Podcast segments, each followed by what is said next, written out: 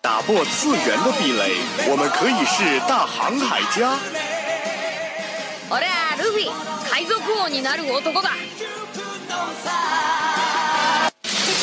搜罗萌妹子和萝莉，妈妈再也不用担心我的学习。うるさいうるさい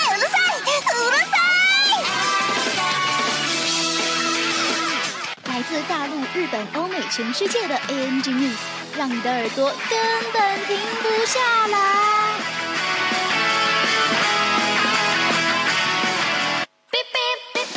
新番旧话，同人 online，只有你想不到，没有你得不到。踊れドレドラドラえもん不要叫我们红领巾，我们也不是活雷锋。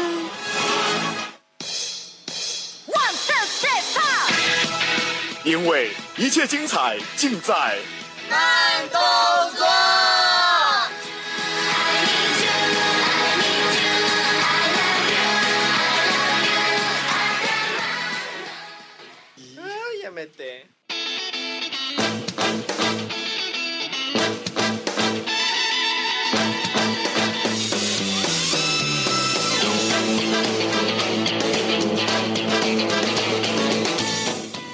本节目由这是大电台为了节目质量改名字的超高效级的慢动作小分队，卡吉配音的红椒动我的价值汉协会，呵护人妻属性的傲娇咖酱小组，没有个性也要勇往直前，绿谷小英雄港巴的支援团。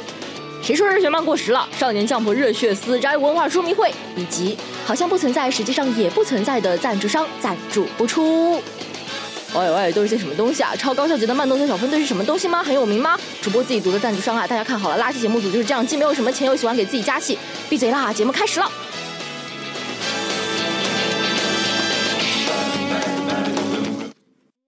羽ばたいたら戻らないと言って目指したのは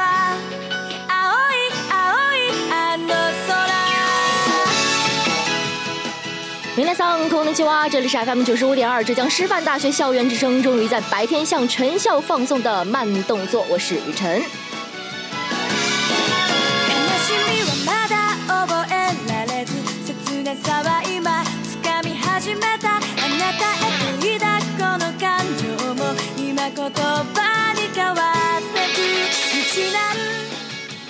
那在你哪里吗？是的呢，即将到来的夏天，死宅快乐水和死宅快乐书更配哦。前面那个名词呢，我就不解释了，后面那个名词我还是想解释一下的。还记得陪伴我们夏天西瓜风扇人字拖的周刊少年 Jump 吗？少年时期在《灌篮高手》和《火影忍者》TV 动画开头及英社后面跟着的周刊少年 Jump 吗？今年呢，这个主打民工热血王道漫画的周年大叔周刊也迎来了他五十周年的油腻年纪。哎，想想真的是令人惊叹呐！五十岁的中老年周刊还在坚持自己的少年热血，我们还有什么资格称自己是中年少男少女呢？再油腻堕落下去，就不要跟我谈什么梦想了，几个笑！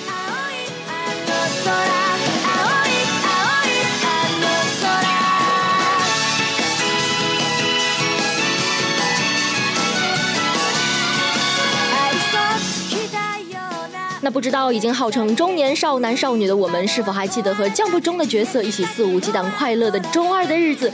是否还记得自己那个虽然不成熟，但是十分坚定的梦想？如果你马上就要忘记了，那么现在就给你一个梦想复苏的机会。一九六八到二零一八十大 Jump 全明星 Start！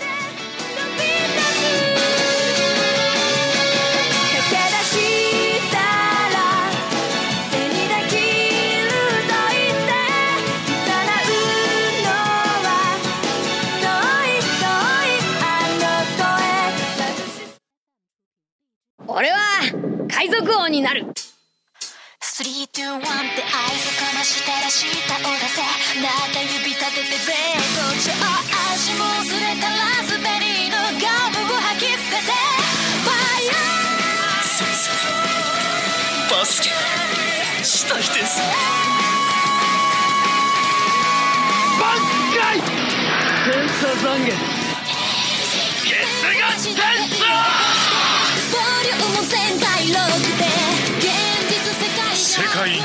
神よ神羅転生でも外して現実世界勝手に期待を変わらないで決してすまんなあとは頼む。買ってくれ。立ち向かうたった一人ラズベリー君と戦うことで自分が変わってしまう止められる奴はここにはいない「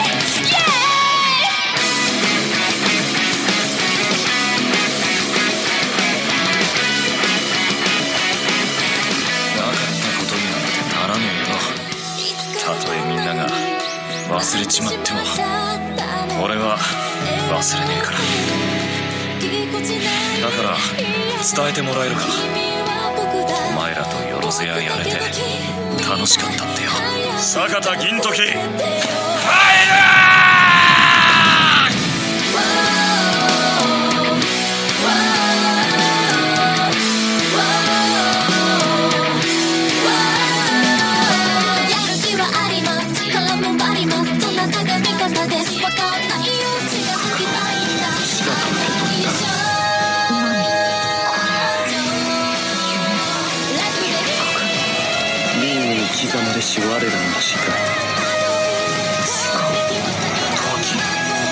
帰るも滅びるも好きにしちボンドレ電ンチレ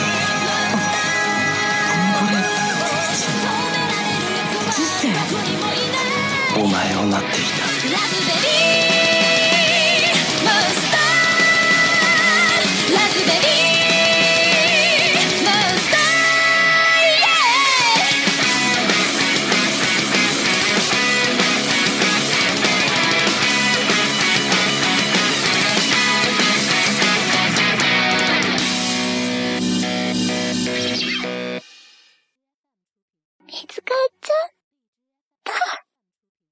而现在，路飞离开，鸣人老去，那个天然卷银发的唐凤混蛋也不知所踪。有个前辈把接力棒塞到一个全新的少年手里，笑着说：“加油，努力变强吧。”他也许没有月牙天冲，没有洞爷湖，没有恶魔果实，但是他已经具备了英雄的特质。我的英雄学院，少年，五十周年的接力棒就交给你了。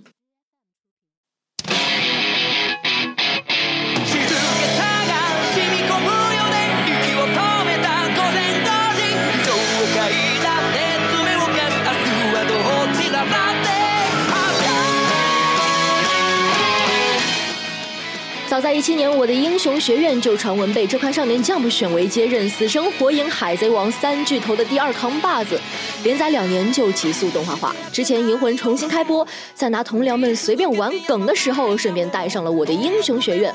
看来新出现的这帮臭小子真的很受前辈们关注啊！毕竟我的英雄学院是一部典型的王道动漫作品，从目前泛滥的日常番、恋爱番中杀出重围，唤起了无数人心中 Jump 的热血情节。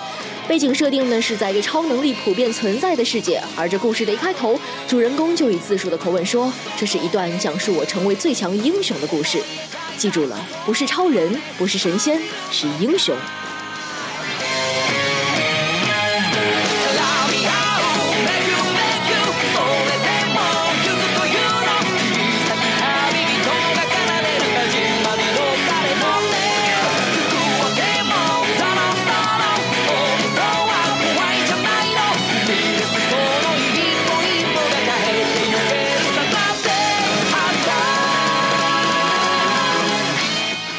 谁不想要天生的超能力呢？成为超级赛亚人，或者那个头上两个球跟赤丝真十郎一个声优的粉毛高中生。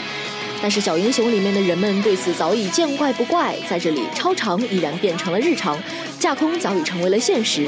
如果说路人甲能够用手指点燃一根火柴的话，那么路人乙就能够用手掌冰冻一座城。这个世界的人们给这些超能力取名为个性，而与超能力挂钩的英雄也从过去人们的空想和憧憬中走向了现实的舞台。总之，英雄不再是唯一的，或者是集中在极少数人身上的焦点。成为英雄就像是一个人希望要做一名律师或者一位医生一样，变成一个几乎所有人都可以选择的职业。在这个世界里，英雄可以批量生产，可以集中专业培训，有自己的工作室，还有自己的职业准则和工资。他成为这个世界里最伟大和最平凡的结合体。而这当中最闪耀的，当然就是 Number One 的英雄欧尔麦特。毫无疑问，他是众望所归的英雄，总是面带笑容登场，好像这个世界上没有他打不倒的黑暗，而只要他一出现，管他天灾人祸、地震恐袭，人们就知道没事了，因为正如欧尔麦特他所说的：“我来了。”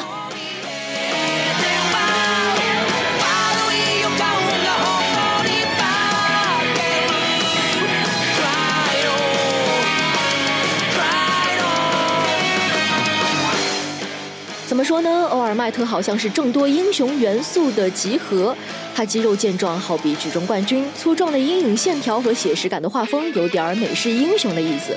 他的服装以红蓝为主，又紧身，显然是继承了超人服装的样式。而腰带则和上个世纪的假面骑士所拥有的如出一辙。不过，欧尔麦特的最大亮点果然还是他的一口大白牙，像黑人牙膏一样闪耀。正是这一口白牙流露出的自信，以及伴随之的安定感和希望，才是他被奉为和平的象征的一大原因吧。不仅是力量，他传递乐观、自信，还有希望。正是这样的他，一直闪耀着最灼热的光芒，所以吸引了那么多心怀英雄梦的少年。而绿谷初九就是追随者中的其中一个。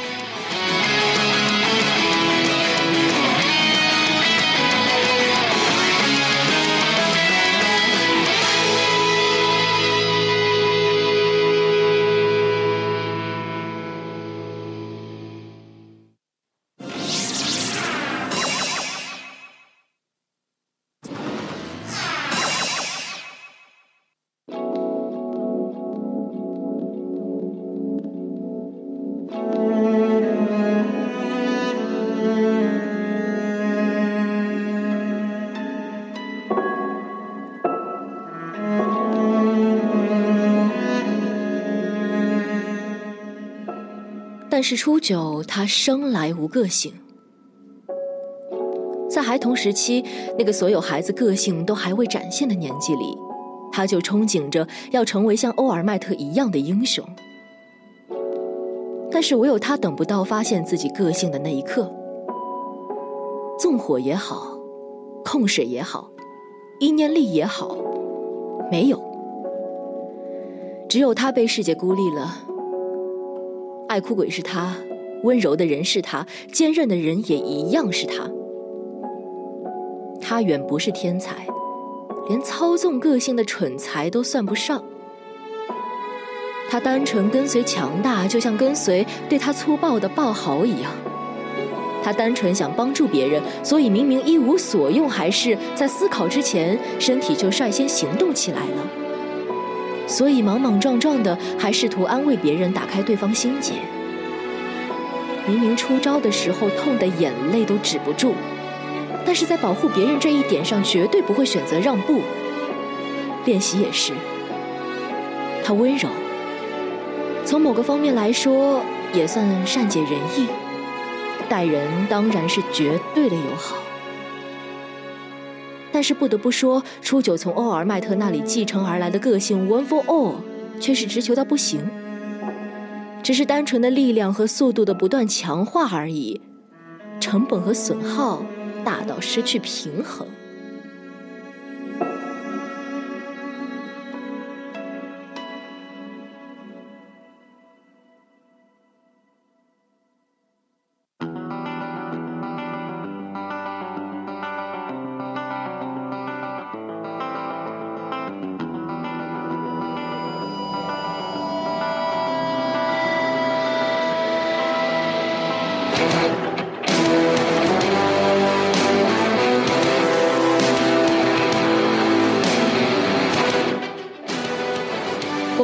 身上看到的未来越来越光明，他会学会控制自己的个性，从百分之三到百分之五到百分之七、百分之十，每一点进步都踩着血和泪，最后甚至超越百分之百。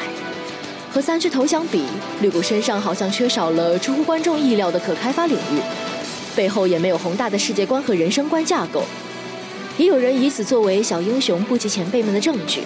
的确，被传为热血漫画的接班人，小英雄必然免不了与三巨头相比较的命运。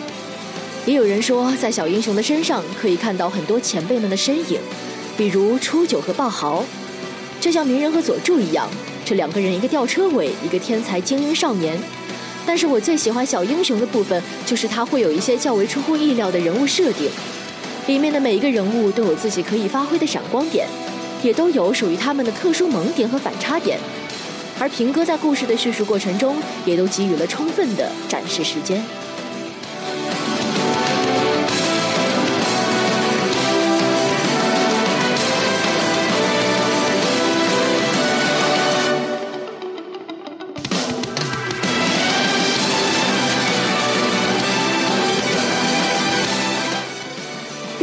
有点儿误打误撞进了雄鹰的英雄科 A 班的样子，但是和鸣人的急中生智不同，绿谷本身就是做好充足准备的。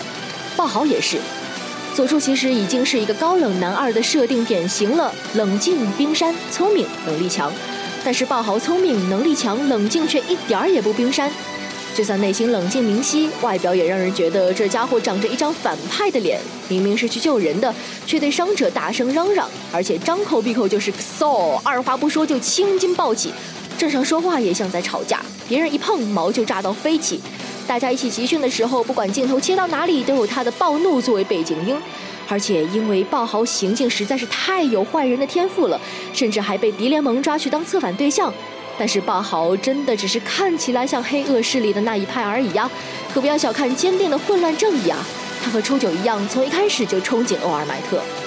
如果说初九看到的是欧尔麦特的保护，爆豪关注到的则是力量，而初九谦卑的认为自己能成为和欧尔麦特一样的英雄就十分了不起了，但爆豪则把欧尔麦特当做未来的一场火，而自己是去赴宴的凤凰。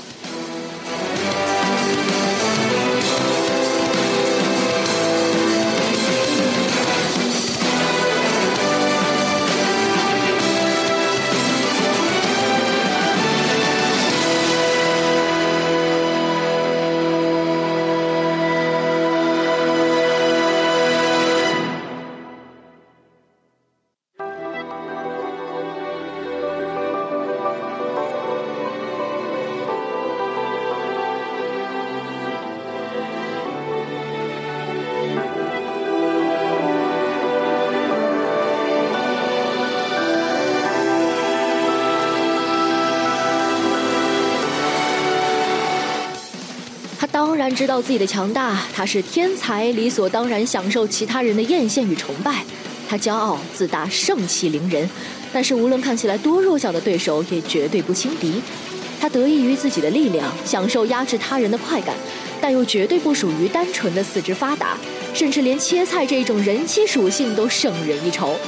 他永远都想维护自己的最高地位，但绝对不放弃与强者争锋的机会。就像因为轰焦洞没有全力以赴与他对战，他即便被人绑上领奖台，也绝对不接受嘉奖。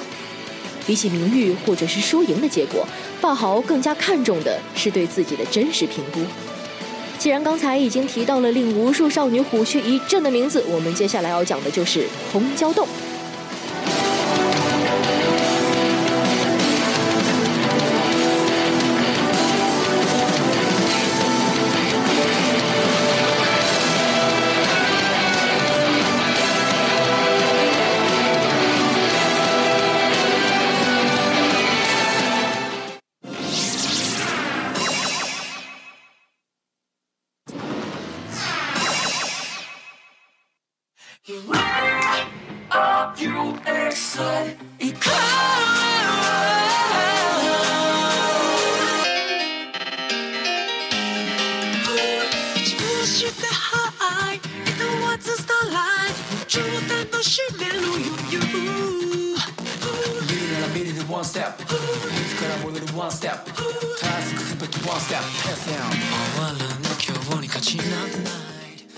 红椒洞又名鸳鸯锅，表面是高冷面瘫属性，内里则是一个乖到让人心疼的孩子。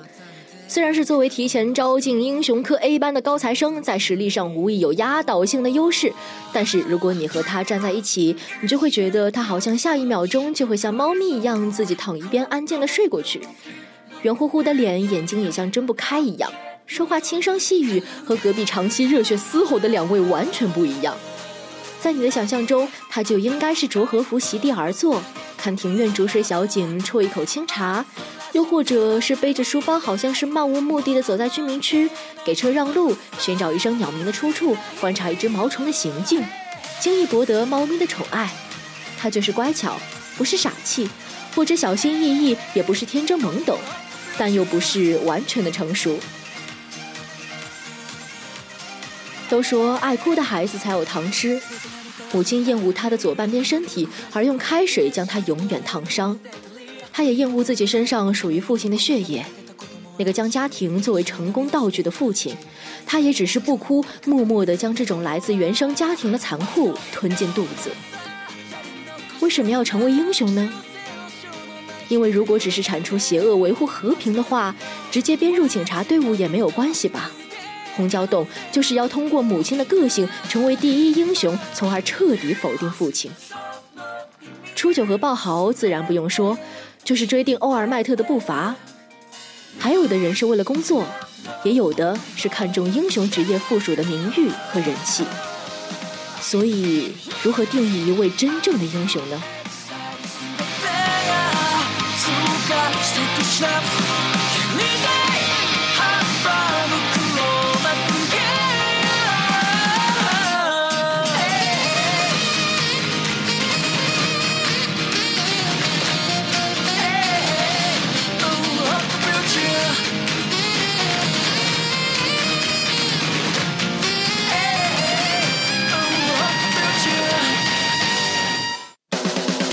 My hero.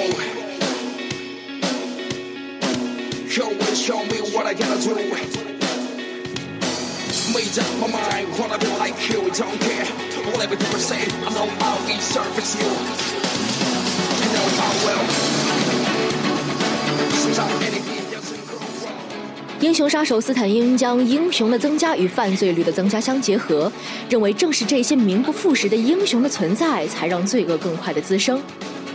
而事实是在每个被他屠杀过当地英雄的城市，犯罪率也确实有所下降。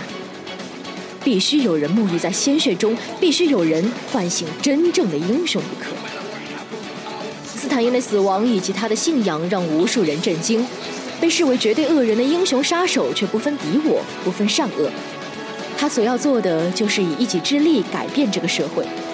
在死亡的那一刻，他背负的是一湾巨大的血色红月，是几乎无人能敌的强大信仰。正如初九所说，那一刻只有英雄杀手一个人，无疑正在直面着自己的对手。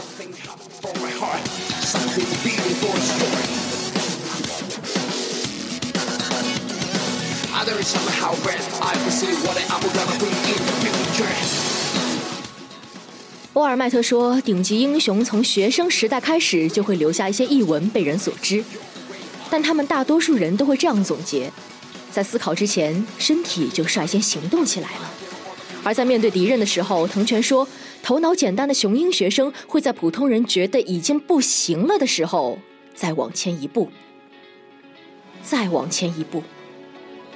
难道是我们对英雄的要求变得简单了吗？不是的，英雄就是这一步。”这一步就是勇气、智慧、坚持和最优解，还有要守护他人的决心。斯坦因驾着自己的完全浪漫的英雄观而对世界进行裁决，但却不考虑这种幻想如何在现实中生根。连欧尔麦特的强大也是依靠 One for All 的历代积蓄。英雄会失败，会死亡，会变得无能没落，但英雄这个词不会。他可以一无所有，可以从零起步。那一句“今生今世尊你为王，以我热血为你封疆”的背后，都是平凡人咬着牙走过来的，没有人看到的黎明。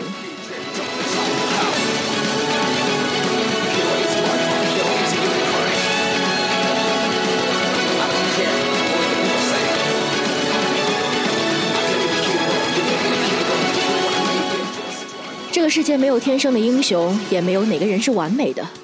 哪里存在从天而降的 hero？只不过这些人在人生的道路上比其他人多飞奔了一段路而已。如果他们可以的话，那么你呢？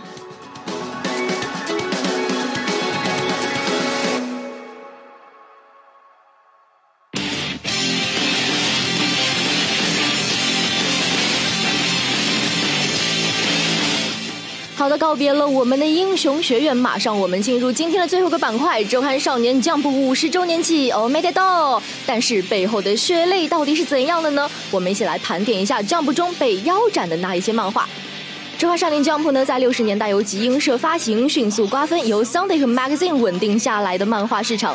目前呢，位列三大周刊少年漫画杂志之首。如今，奶奶你当年追的番剧更新啦！曾经坐在电视机前准时收看动漫的孩子们，如今都长大了。怎么说呢？《Jump》这一本中年大叔杂志，毕竟也是走过大风大浪的，期间也有不少的故事值得玩味。那今天我们就来回顾那一些在《Jump》中被腰斩的作品，因为实在是太多了，所以自然要挑一些值得补。主席的经典作品来讲了，被腰斩的难道就是不良作品吗？还是让我们来看一看 Jump 的辛酸血泪史吧。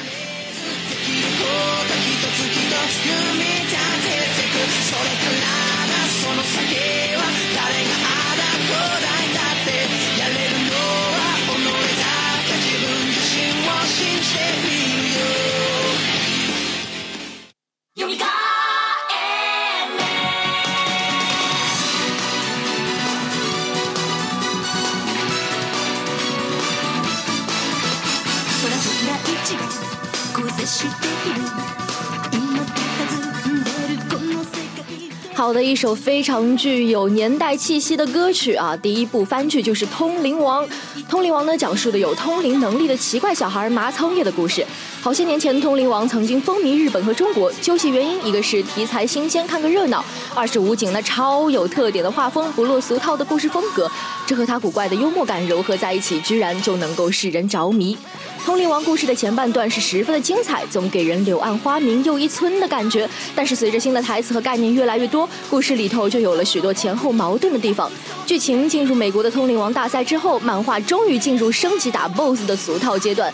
为了弥补这个不足呢，武警一一方面让主角一干人等通过各种匪夷所思的方式疯狂练级，一方面又拼命渲染最终 BOSS 夜王和其他敌人的可怕，以加强剧情方面的张力，使读者产生啊这个敌人好厉害。主角怎么可能打得过他？不过作者一定会让正义战胜邪恶的这样的想法。可惜的是，虽然作者自己也相信麻仓叶会赢，但是他也不知道该怎样才能让叶打赢。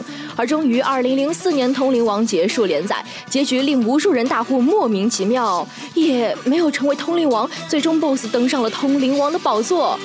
库库里纳尼。所以这个故事告诉我们，编故事千万不能胡编，要是编不完、编不圆，那可就完了。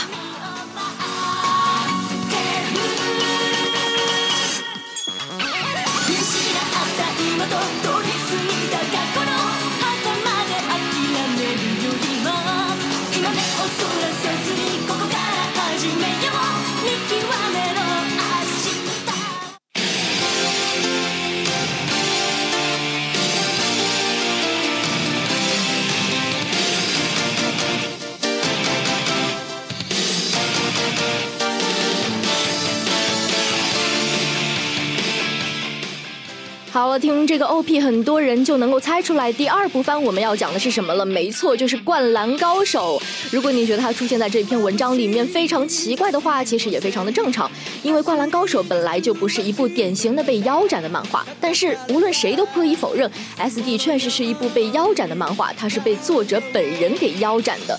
那作为九十年代最具代表性的少年漫画之一呢，《灌篮高手》当年的连载状况可谓是红透了半边天。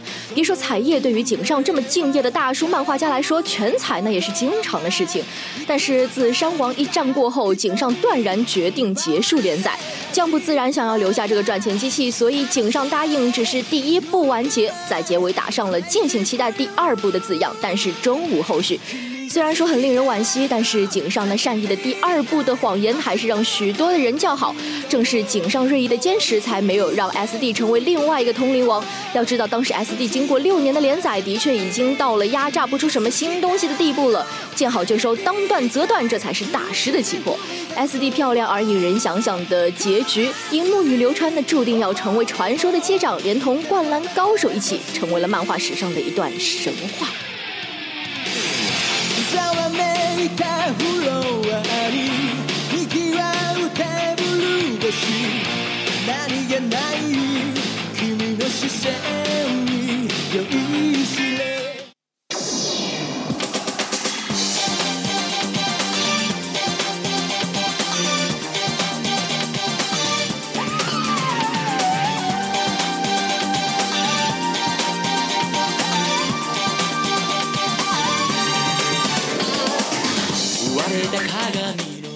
好，荣登我们排行榜第三的这一部漫画作品就是《悠游白书》。《悠游白书》呢是富坚义博的漫画作品，在九十年代与《灌篮高手》一起在 Jump 上叱咤风云，但这可是被称为“富坚老贼”，一年休刊率达百分之五十以上的作者呀。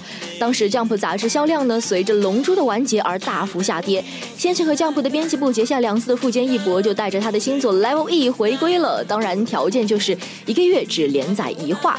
而尾田也表示，曾经有前辈规劝他：“尾田呐，你这样下去可不行，休刊率达不到百分之五十的话，你的人生到老可就只有一堆漫画可以回忆喽。”还好尾田没有听取建议，不然《海贼王》怕是得更五十年。而当初结下梁子的作品，正是《悠悠白书》了。悠悠白说的腰斩原因和《灌篮高手》是一样的，都是被作者自己腰斩的。而原因是富坚老贼认为剧情已经走到了尽头，加上他当时身体状况非常的不好，想就此结束连载。但是 Jump 基于和《灌篮高手》一样的原因，不允许他这样做。也不知道最后是不是用了什么威逼利诱的手段，反正富坚有所让步，又接着画了《魔界统一篇》。然而接下来富坚老鬼的鬼算盘是图穷匕现了，上百人参加的大赛，他用了半卷单行本的篇幅讲完。然后就干净利落的结束了此书。总之是一位很有脾气的作者。现在《全职猎人》不还在几乎全年休刊吗？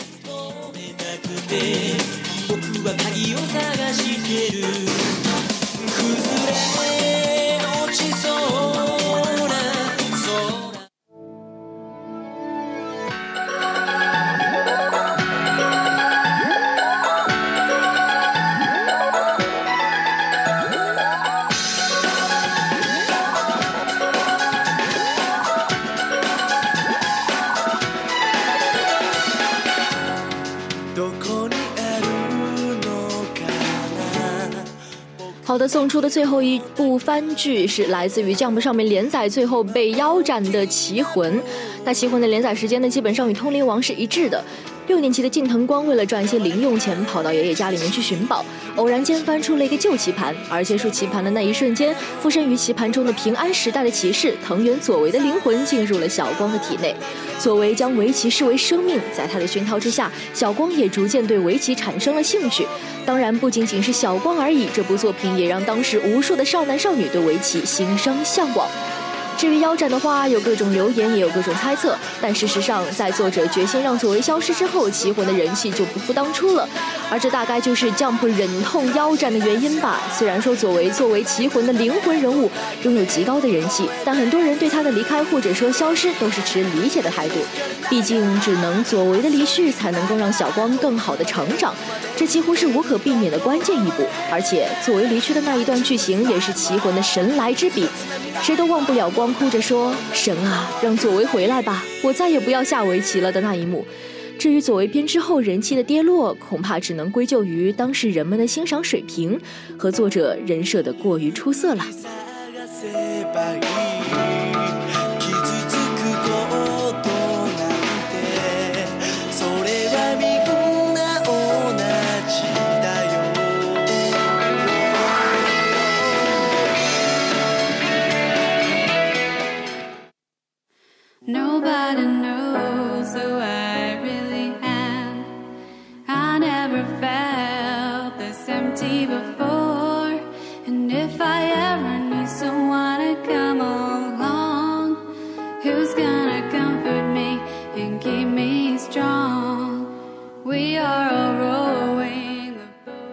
常有人无法理解，为什么一部连载漫画的杂志能让那么多人热泪盈眶、百感交集。因为当我们在成长的时候，Jump 也在变老。我们脱下恐龙卫衣，扔下游戏机，穿上西装高跟鞋，走进残酷无比的社会。Jump 也在走向另一种看不见的结束。但是我们都心照不宣地把年少时期的梦埋在了这些漫画里，把那些快乐的中二和纯粹的梦想，通通交给 Jump 保管。当有一天城市的大雨浇灭我们生活热情的时候，我们尚能回头，看到有人对我们说：“绝望的颜色越是浓厚，在那里也一定会存在耀眼的希望之光。”有人对我们说：“人一出生就知道要变强，这就是本能。”有人对我们说：“人的梦想是不会终结的。”他们经常表面随便敷衍，心里一把钢刀握得嘎吱作响。他们并不是什么正经的人生导师，也不拿教科书给你看，但是你还是会感叹说：少年时期有你们真好。